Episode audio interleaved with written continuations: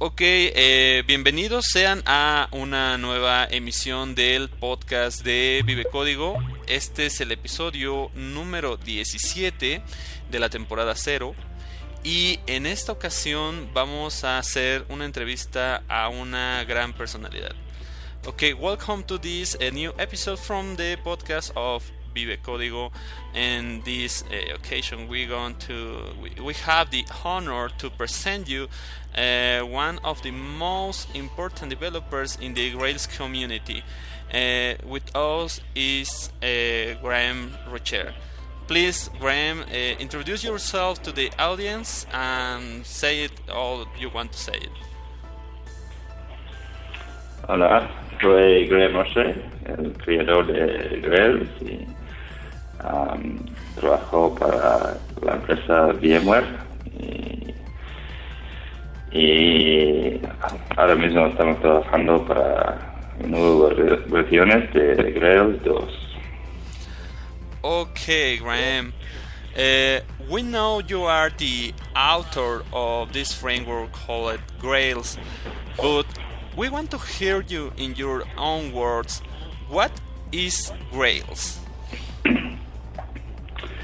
So, um, Grails is a uh, is a, and of course obviously a web application development framework, but um, that doesn't really tell the whole story. Uh, it's it's designed to be full stack, so we're trying to solve all of the layers of the puzzle. So basically, all the way from the build system down to persistence, and doing so through a series of DSLs based on the Groovy language, um, thus achieving hyper productivity. So um, it's it's among a select few frameworks that provide the end-to-end solution in the Java space. Okay, so uh, Graeme, please, can you tell us a little bit uh, of the history of that time when you create Grails? What was uh, you thinking or doing then? How do you say the need for a framework like Grails?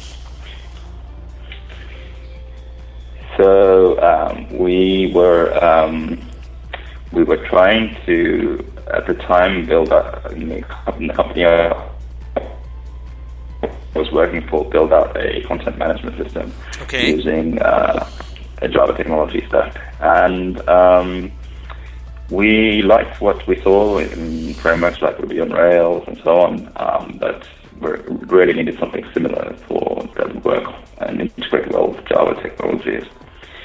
So um, I started to work on something that uh, that would give us the levels of productivity that uh, you could get in, in, things like Ruby on Rails, but on the Java platform. And it so happened that I, I had done a bit of Groovy and was aware of the language, and uh, so I started off with Grails. And uh, we released our first CMS product um, based on 0.1 and uh, 0.1 of Grails. and uh, and later on as Grails got more popular, um, I realized that uh, I needed to dedicate more of my time to it. So we started um, G2One, which was the company, uh, which was later acquired by Spring Source. Okay, that was uh, very interesting because uh, I remember when G2One was at, uh, acquired in some way for the Spring Source company. That was a, a very interesting uh, uh or, or, or, or, the most important uh, thing in the Ruby Rails community because Spring Source uh, was visionary to now the Ruby was the, the new language for the JVM and well that sounds. Sorry, you're breaking up. I, I, I can't hear you. Yeah, yeah, yeah.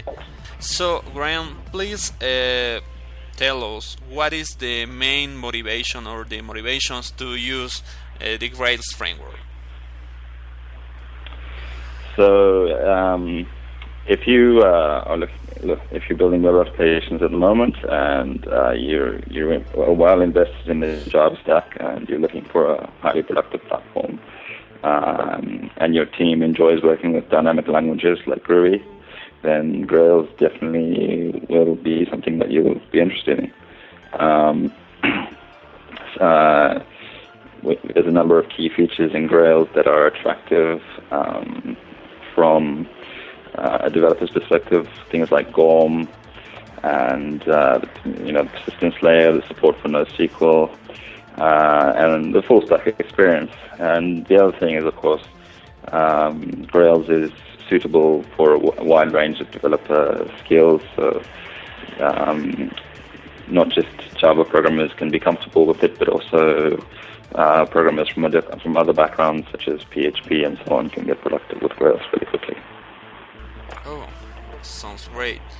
So, in your opinion, how is the adoption of Grails in Java developers? The adoption of Grails is uh, is it's growing. It's doing. Uh, I think we've done pretty well to to to develop our mind share within the Java community. I think most Java folks will acknowledge that uh, Grails is one of the um, most popular frameworks out there. And if you look at all the stats, um, it's, it's, definitely one of the the top frameworks used in the Java space at the moment. So um, I think that's a, a pretty good achievement, and we're obviously we're continuing looking to grow the community and, and uh, get more folks on board on the platform. So we think there's a promising future ahead for the framework. Yeah, sure. The uh, the adoption is, is very very wide. In fact, uh, was was very fast the adoption because Grails uh, born in two uh, in the five uh, five seven years ago more or less. So uh, in in this in this time, uh, Grails formed a community. What do you think about the community around the world using and speaking and uh, developing and contributing to, to, contributing to, to Grails? I think we have a, a pretty strong and growing community. I think um, you know there's there's literally been hundreds of plugins contributed. I think we're approaching 900 plugins now um, for the framework from the user community. It's a very responsive and passionate group on the mailing list and um, Stack Overflow and uh, the various blogs and so on. So I think you know there's a, there's definitely a, a lot of buzz yes. still, and it's continuing to be that way, and we're you know very excited about that. Yeah, effective. Yes. Okay, so I think that you are uh, tried some other language on the JVM. Are, uh, has you tried other language on the JVM? Yes, I've, I've tried out Scala and and uh, JRuby and various of the other languages. Um, and uh, yeah, I have uh, other, other than Java, of course. Okay, and and uh, what uh, what do you think about uh, I don't know uh, Scala, for example? Scala is interesting. It's um, it's uh, they're obviously trying to achieve some of the simplicity of the dynamic languages with with, with the compile time checking that you get in Java. Um, it, it, it does seem it's just in my limited experience of it to be quite complex, um, a lot more complex than yes. Ruby is. So, um, and uh, the compiler is uh, is quite heavyweight as far as far as I can see. But you know, I, I don't really have um, that amount of extensive experience with it to make a, a sweeping judgment on it. But um, just anecdotal evidence, it seems that a lot of people find it a bit complicated. Um, um, just from speaking to people. But, you know, um, it seems to have its sweet spot around certain um, integration type jobs, tasks, and so on. So, um, you know, it's getting it's getting adoption. I don't think it has groovy levels of adoption yet, um, personally, but it's uh, it's, it's, it's, an interesting language. Hmm, interesting. So, uh, Graeme, uh, to the Grails framework exists uh, a lot of plugins and the quantity is an increase. Uh, but uh, we want to know what are your favorite uh, plugins for Grails?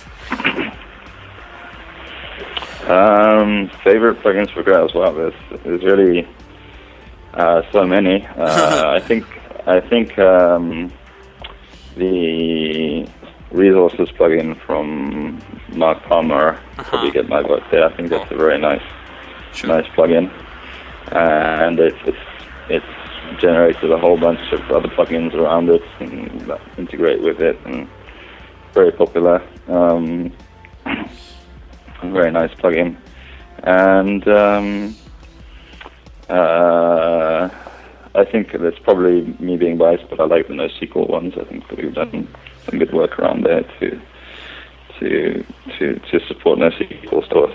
Um, uh, what else? I think uh, Burt did some great work on the Spring Security plugins. Oh, sure. So, um, so those are those are pretty good. Um, yeah, I mean, there's there's there's so many to choose from, but there's some really um, some gems around the testing infrastructure. Uh, the Spock plugin and Autotest and uh, build test data, and you know, there's some really nice um, testing related plugins. But yeah. you know, there's probably too many to point out individually. yeah, yeah, yeah. Okay, okay, uh, Graeme. Uh, well, here uh, in, in, some uh, here in Mexico and some of uh, inspired uh, the work of other people like you, like uh, Marc Palmer, like Ken, uh, like uh, Burt uh, Beckwith, like Tomas Lin, like other people, even in, in other kind of platforms or other other kind of, of, of topics like craft, craftsmanship software. the people like Martin Fowler or Uncle Bob inspired us but uh, we want to know who uh, who in the industry of the technology uh, inspires you. Uh, I think that's quite a, uh, a difficult question, really, because you know there's lots of people who who I admire, and you know throughout from some of the guys, as, my colleagues at Spring Source, you know I, I think it's there's too many people I admire to, to point out any individuals. Um, what I would say is that, um, you know, uh, it's good to admire people and to to learn as a, as a as a mechanism for learning from them, but um, at the same time, you know, try and uh, try and be creative and uh, and um, and never you know never never think that anybody else is can do things better than you can. You know, try and try and uh, formulate your own achievements, and I think uh, you know people will will one day admire you as well. Yeah, sure, definitely. Okay, uh, Graeme, uh, we have actually the version of Grails 2. Uh, well, recently, uh, yesterday I was thinking, or two days ago, uh, 202 but mm-hmm. the the the way was or, or is long and if you could go back in in time and check uh, a key decision in Grails, uh, if a, a, specific in Grails design, what will it be? If I could change what, sorry? Uh, a, a key decision in in the Grails uh, design. Hmm. Um, Yes, uh, there's quite a few things I would change. Um, okay. um, retrospectively, uh, I um, I would probably have not tied the web layer to the servlet API. Mm-hmm. Um, made it even more abstracted and and have our own objects for things like requests and so on. Um, I would have changed the plugin model significantly to be made based on more of an eventing style API mm-hmm. uh, to allow for concurrent loading and so on. Um, I think our, our current load time is uh, because our plugin system is a bit too sequ- sequential. Okay. Um, and uh, I would have uh, probably. Well, I, I, I guess Gradle wasn't around at the time, but I, I wish it was. Hadn't Mm. been, had it been at the time, so I could we could have not used Gant and used Gradle instead. But Okay. but uh, that's uh, that's that would have been hard to change. Um, but uh, yeah, there's a few things that I would have changed. Okay. So, uh, Graeme, uh, we want to know uh, what tools are you using actually to develop uh, Grails? Uh, so I tend to switch between STS Okay. and, and um, uh, IntelliJ because I need to be I need to test both tools Also? out Okay. um, to make sure they work well with Groovy and so on and provide feedback. Um, so I'm flipping between the two, um, mm, and then with uh, with when developing Grails applications because they're relatively simple. I'm often just using something like Vim or something like that. Oh, sounds great. I, I, I was thinking that you only uh, use use uh, STS. I don't know. Uh, you are using ADA, for example. Okay, uh, and for you, uh, Graeme, uh, what are the most exciting features in, in, of Grails? The most exciting features of Grails, I think, um, uh, obviously Gorm is the big is one of the big pulls Definitely. of Grails, and uh, you know a lot, a lot of people like that, and the persistence layer. Um, I think that our our, um, our uh, view controller view technology is also pretty pretty neat. The controller layer and GSP and tag libraries and so so forth. Um, and of course, the plugin system is key to to to Grails. Oh, okay. The GORM, yeah, definitely the GORM is the is the best, uh, one of the best uh, features that have uh, we have in Grails, and I don't know. Well, the GSP technology is very, very, very great, and it's very cool. And I, I don't know. I, I was uh, I remembered that the GS, GSP technology was thinking to go out of the framework. Uh, Mhm. I don't know if that uh, is still alive. Yeah, it's one of the things that's on the to-do list. Um, it's on the to-do list, but uh, we'll get to that eventually. It's kind of uh, a matter of priorities. So at the moment, we're we're working towards 2.1, and and uh, and uh, we'll see if we can fit that into one of the 2.x uh, releases. Oh, It is there is a there is a um, an open issue for that, but uh, uh, hopefully we'll get to it soon. okay. So uh, some of us, or maybe some the, uh, some of the people that is is hearing us, want to contribute to Grails. How can we contribute to Grails?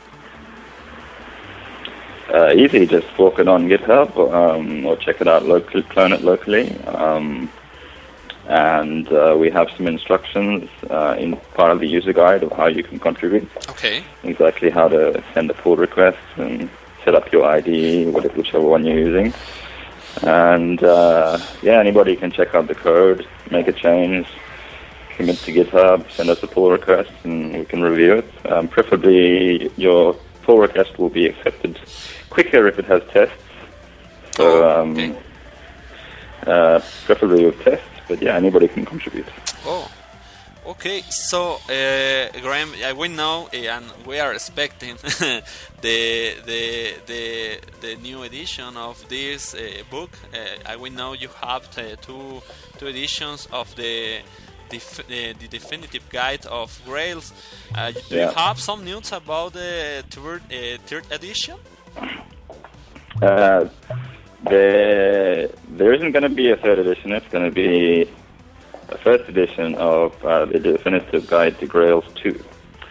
So, um, so the, the title of the book is changing. Um, but uh, it should, you know, um, it's being worked on right now. So uh, this, it should be out by the summer. Okay, we are wearing with uh, with uh, anxiety uh, well, because the the guide uh, was uh, very useful for us, uh, for some of us, and have the guide in our hands was a, a, very important tool. So, uh, Graeme, this is more well personal question, and it's about your your career. I have some interest in to know which was your first programming language. My first programming language was uh, C. C. Okay. Yeah. And why yeah. you choose it? Um, I had a strong interest in game development. Okay. And most games are written in C, C++. Ah, okay. So um, I did quite a bit of game programming um, at the time. Okay. Um, and uh, later I dabbled in Pascal. Um, mm. I did for a bit as well. Uh, and then I did some VB. Okay. Basic as well. Great. um, I did some Delphi. Okay. One, one, of my jobs as well. Ah. Um, Interesting. Uh, so I've, I've, I've done quite a few different languages, um, and in Java as well, obviously. Um, um, JavaScript, etc. Uh, so yeah, I've, I've, done quite a few variety of different languages. Interesting the the Delphi part, okay, uh, because I, I know another uh, programmers that pass uh, in, in in Delphi language and they are great programmers too. Okay, so. Uh, Graeme Grails. The, well, today we have some some words that they have a strong relation Grails and cloud uh, cloud computing, what it means for you? Well, I think that um, cloud computing will, you know, provide a, a revolution in terms of um, allowing self-service um, deployments of your applications and and auto scaling and so forth. So and obviously, with frameworks like Grails that have strong opinions of what an application looks like, there's a greater chance of of um, uh, adapting these frameworks for the cloud. And I think Grails is well placed to be one of those frameworks uh, in the cloud generation. So um, I think the Cloud Foundry plugin that we have is a testament to that, where you know you can run your application locally and without any changes, you can push it to the cloud. Um, and the same thing with on Heroku. So, um, so there's um, there's a lot of exciting stuff happening in that space, and you know it is the future of deployment models. So we'll see how that pans out in the next few years. Okay. Okay, so uh, Graeme, we are uh, we have uh, a special interest in what people uh, or what users in Twitter are you following, or uh, maybe uh, form the your timeline. Goodness, too many, too many of them. I think I'm not sure how many I follow, but there's many. And some recommendations. Okay. Uh, obviously, well, the recommendations, uh, you, uh, the Grails, I think the Grails team are all on Twitter. So Burt and but. Peter and uh, Phil Ledbrook. Okay. And, um, and so on. Uh, but, you know, I follow some some folks from some of the other communities as well. Um, uh, Charles Nutter is always entertaining from the JRuby. Uh, community. Um, you know, there's, there's loads of folks um, who I follow, I follow. I wouldn't want to name people mm-hmm. specifically. Um, so, um, and obviously prominent Grails people. Um, so, yeah, I mean, there's, there's, I think it's all public, so you can check out my followers on Twitter. Okay, thank you. Uh, okay, so uh, two questions uh, more. Uh, what can we expect to Grails 3? So, Grails 3, um, it'll be another, it'll, it'll be an opportunity for us to revisit how we go about building Grails applications.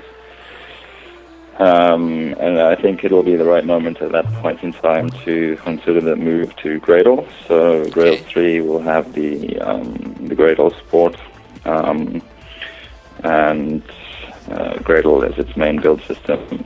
I think it will be quite a um, large change in terms of you know uh, plugins needing to adapt and so Okay. on. But we're but we're hoping, hoping to minimize how much uh, needs to change and and promote backwards compatibility as much as possible as we always have done.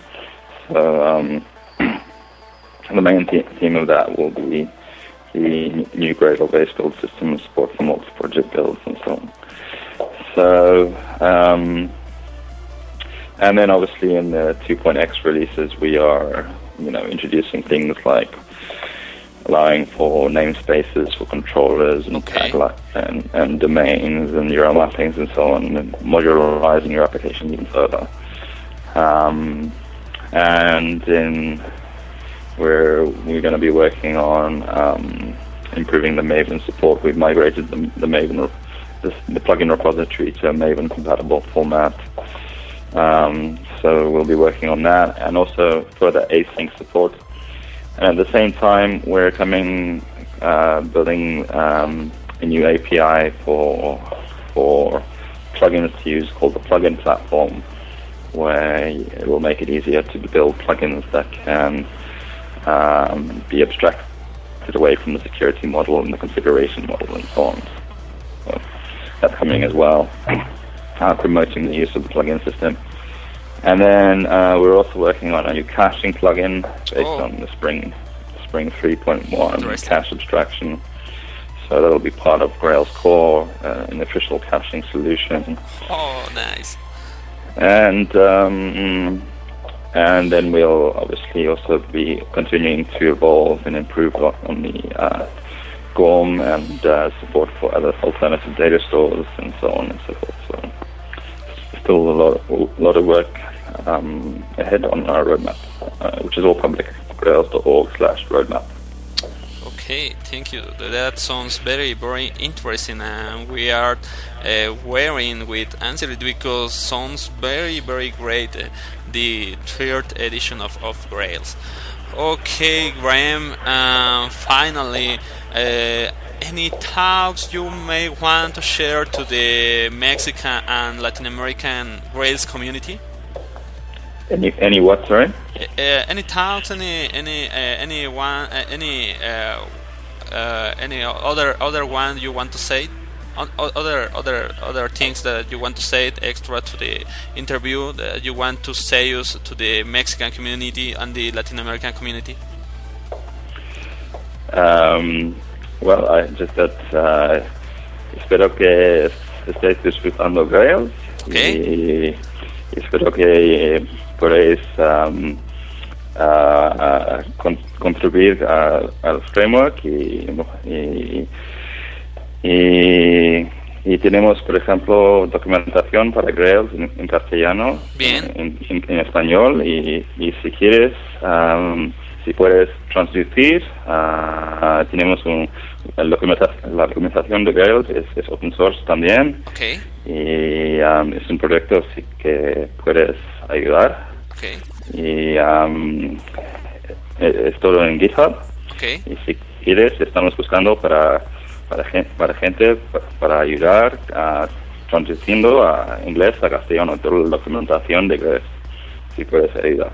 Um, es un proyecto que que los los los personas de la comunidad de, de seguidores de Grails en, en Sudamérica y España puede, puede ayudar okay.